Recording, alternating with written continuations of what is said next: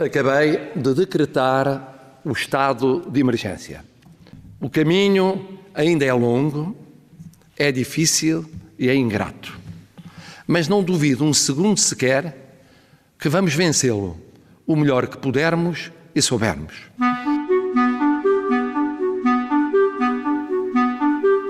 Calma, amigos. Vai ficar tudo bem. Vai ficar tudo bem. Vai ficar tudo bem. Vai ficar tudo bem. Vai ficar tudo bem. Vamos, amigas, vamos todos ficar bem. Vamos. Vai ficar tudo bem. Vai ficar mesmo tudo bem. E em casa. No episódio anterior pediram-me para telefonar Ao Pedro Passos Coelho. e eu telefonei. Boa tarde. Olá, boa tarde. Estou a falar com o Dr. Pedro Passos Coelho. Sim, sim. Daqui é do Jornal Expresso. Não sei se eu poderia gravar a nossa conversa. Sabe, não leva mal. Eu fico muito sensibilizado com a sugestão eh, da pessoa com quem falou e, eh, e também com a iniciativa eh, que o jornal está a ter e, portanto, desejo-lhe muita sorte. Ma- Mas não, não quero ser, não quero aparecer como fonte de notícia de nada, sabe? Estou fora da- desse radar e quero me manter fora de todo o radar eh, noticioso. eh, a não ser que, me seja absolutamente eh, impossível escapar por qualquer razão, e isso, nos tempos que correm, isso não é fácil de acontecer porque eu estou fechado em casa e, portanto, não, não há nenhuma razão para aparecer em coisa nenhuma a que não tenha hipótese de escapar. Portanto, se não levar a mal, eu preferia talvez um dia conhecê-la, noutros, eh, noutros termos, poder até trocar impressões consigo com muito gosto, mas não com, com qualquer fito eh, jornalístico, está bem? Ok, muito bem. Posto isto, seguimos para o Alentejo. Tá, Joana? Olá, Inês. Olá, Estás boa? eu estou e tu? Também estou. Eu estou a ligar-te porque tu és uma pessoa eh, transplantada, fazes parte do grupo de risco e tens que ter cuidados eh, no teu dia a dia, já tens de ter cuidados com, com a tua saúde, cuidados acrescidos. No caso da Covid-19, o que é que mudou na tua vida? É assim, eu tenho ordens médicas eh, dadas por uma- pela minha equipe médica de não sair de casa em circunstância alguma. Nem para ir ao supermercado, nem para ir dar um passeio, não sair, simplesmente. Porquê? Eh, Porque, portanto, nós, os, os pacientes transplantados tomam imunossupressão, que nos torna muito mais atreitos a qualquer infecção e, em caso tenhamos alguma infecção, hum, é muito mais difícil tratá-la. E, portanto, temos de ter um cuidado extra para não ficar doentes. E as pessoas que vivem eh, com transplantados também têm que ter cuidados extra. Sim, sim. No caso do meu marido, tem de fazer, eh, está a fazer como se fosse, ele não é de um grupo de risco, mas vive como se estivesse num grupo de risco. Ou seja, para não. Ou seja, ele também evita ao máximo sair de casa, sai para o estritamente necessário, portanto, sai para comprar alimentos. Eh, e, hum, e tem todos os cuidados, por exemplo, a questão da desinfecção quando se entra em casa, ao entrar, trocar imediatamente de roupa, etc. Todas essas questões, esses cuidados. E em relação às idas ao hospital, eh, normalmente um transplantado tem que eh, ir regularmente ao hospital. Como é que, como é que fazem agora?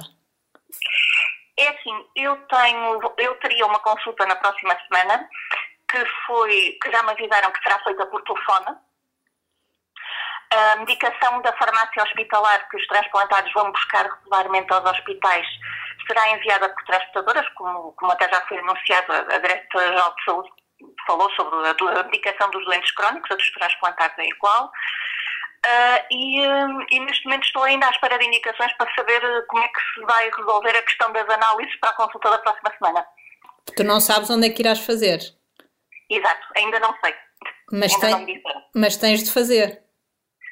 Tenho. É assim, eles estão eh, a adiar tudo o que não é eh, estritamente necessário.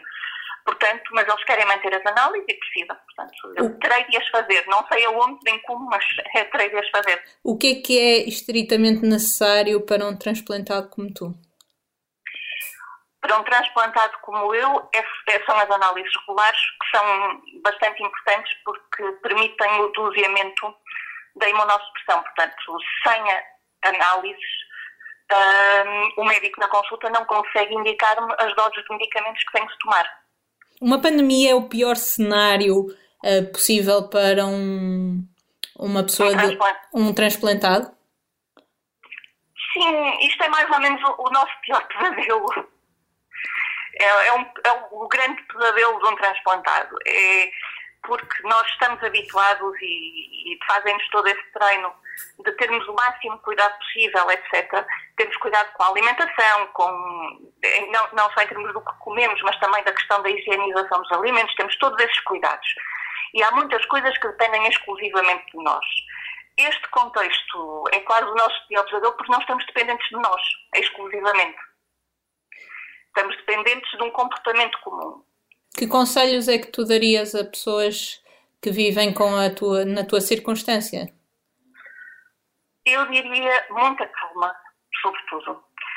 Uh, ter paciência, entreterem-se. Eh, assim, eu diria que a maior parte dos transplantados, provavelmente logo a seguir ao transplante, passou uma boa temporada num quarto de isolamento no hospital. Portanto, nós já temos alguma experiência de estar fechados, sem, sem poder sair. E, portanto, é isso. É ter cuidado ter, e perceber que isto é uma questão de tempo. E quanto mais uh, depressa todos cumprirem o isolamento e ficarem em casa como devem, mais depressa isto passa. Por mais que para nós, provavelmente, o isolamento vai demorar um bocadinho mais. Da mesma ou seja, como nós temos um risco muito superior, uh, caso apanhemos, quando for levantado o isolamento das pessoas é normal, ainda vai haver o vírus em circulação. O que significa que nós cometemos um risco maior. Há uma certa probabilidade de os médicos nos dizerem, por segurança, aguente mais umas semanas aí.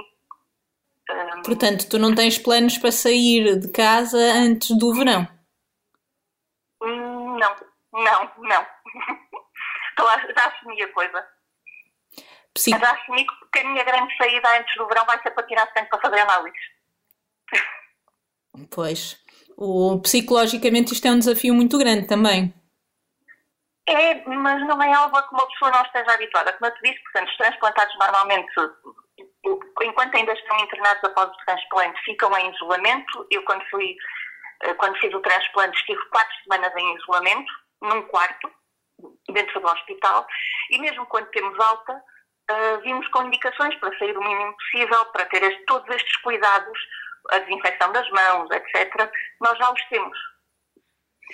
Uh, e também aprendemos, uh, ou devemos aprender, por exemplo, durante a época da gripe, evitar sair, evitar ajuntamentos, evitar uh, tudo isso. Neste caso é um bocadinho mais grave, é bastante mais grave até. portanto, esses cuidados são recuperados. Para a maior parte das pessoas, elas estão a viver próximo do que é a nossa vida normal. é essa a diferença. Nós é que temos um bocadinho mais de cuidado e, sobretudo, uh, efetivamente temos mais medo. O problema agora é que vocês dependem do resto da população toda, que normalmente também não é muito fiável, não é? Não cumpre muito as Exatamente. regras. Exatamente. Nós dependemos de pessoas que não estão habituadas a ter de cumprir estas regras todos os dias e que, em muitos casos, as acham paranoia e exageros. A verdade é que são regras que podem fazer a diferença e salvar vidas porque nós falamos, quer dizer, obviamente, uma pessoa diz, podem infectar o avô ou a avó e a questão das pessoas de idade, mas um transplantado tem um risco, se calhar, tão grande como uma pessoa de idade, uh, ou se calhar até maior, porque está imunodeprimido. Portanto, uh, há muita gente que está muito dependente, há diabéticos, há hipertensos, há asmáticos, há muita gente neste país que não tem mais de 70 anos, mas que está dependente das outras pessoas cumprirem as regras. O que é que tu dirias a essas pessoas, a que é a maioria da população portuguesa? Eu diria para, exceto as pessoas que têm efetivamente de ir trabalhar, ficarem em casa. Para ver se nós, que temos de ficar ainda mais tempo em casa, ficamos um bocadinho menos. Tu vives numa pequena localidade do Alentejo. O que é que tu tens visto da tua janela? As pessoas estão em casa? Uh, da minha janela não se vê muito, honestamente. Uh, hoje o, o, meu marido saiu de manhã Uh, e, uh, e, o que se vê é que, apesar dos, uh, dos cafés não estarem a servir no interior, portanto, estão a funcionar como takeaway, mas Sim. as pessoas vão lá dentro, compram o que precisam, saem e fazem um ajuntamento à porta.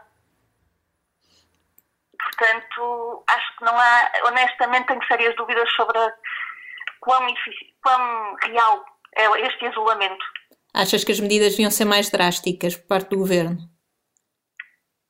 Uh, eu acho que eventualmente ser-se-á obrigado a isso. É uma pena que, que tenha de ser necessário, mas provavelmente terá de ser. Diz-me uma coisa, quando tu puderes sair, qual é a primeira coisa que tu vais fazer? Provavelmente nós, eh, nós moramos no Alentejo, mas a minha família é do Porto e éramos para ir na Páscoa e provavelmente será das primeiras coisas, será ir ao Porto. Olha, eu acabo sempre este meu podcast com a pergunta para quem é que quer que eu ligue a seguir. Tens alguém na tua cabeça? Olha, eu lembrei-me de uma pessoa uh, que, que foi minha professora na Faculdade de Letras, uh, da professora Ana Luísa Amaral, uhum. faz falta um bocadinho de poesia nestes dias. Sim, senhora, irei telefonar com todo o gosto. Muito obrigada pela tua dica. Nada. Boa sorte e que Obrigada. tudo corra bem. Sim? Obrigada. Tem cuidado okay. contigo. Beijinhos. Tu também.